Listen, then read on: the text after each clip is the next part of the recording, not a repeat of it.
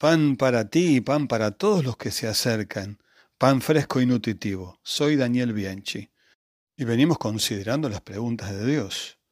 En la escritura Dios pregunta. Pregunta a sus siervos, pregunta a su pueblo, pregunta a las naciones paganas, pregunta a los poderosos, a los reyes, a los jueces. Dios pregunta. Pero la escritura también trae otras preguntas. Por ejemplo, las preguntas que los paganos, los que no conocen a Dios, le hacen al pueblo de Dios. ¿Dónde está tu Dios?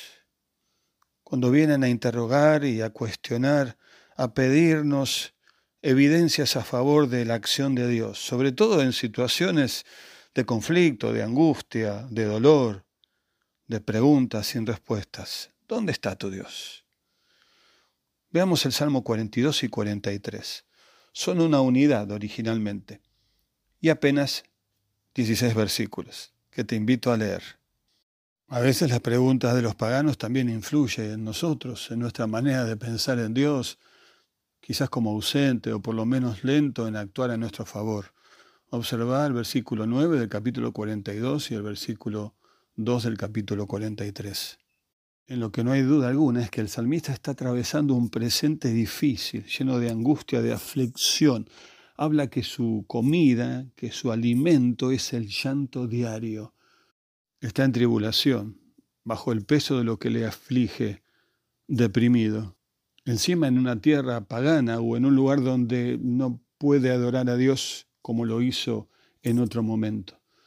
Y mira con añoranza aquella época, cuando dirigía al pueblo en la alabanza y en la oración pública, y anhela fervientemente volver a ese tiempo de deleite en la relación con Dios y con otros, con un pasado hermoso, con un presente difícil, el futuro es incierto. Y en los dos salmos hay un subir y bajar en las emociones del salmista. Y hay también tres puntos que debemos destacar. En primer lugar, un deseo intenso de compañerismo y comunión con Dios. El salmista ve la imagen de una sierva tímida y temerosa, buscando agua desesperadamente en una agobiante jornada de calor. Y así está su alma, deseando intensamente esa amistad y comunión con Dios. Pero en su presente difícil y de abatimiento necesita hacer algo, autoconfrontarse, se pregunta severamente a sí mismo, ¿qué te pasa, alma mía? Lo hace en tres ocasiones. ¿Por qué te turbas? ¿Por qué te abates? ¿Qué te pasa? Nosotros también necesitamos preguntarnos seriamente y confrontarnos de esta manera.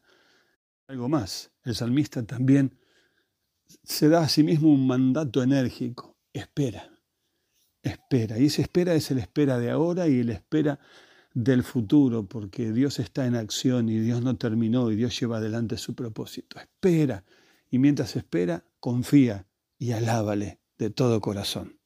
Solo así, de ese recuerdo melancólico de un pasado lejano, vendrá una renovada esperanza hoy y una expectativa triunfante para mañana. ¿Por qué estamos así?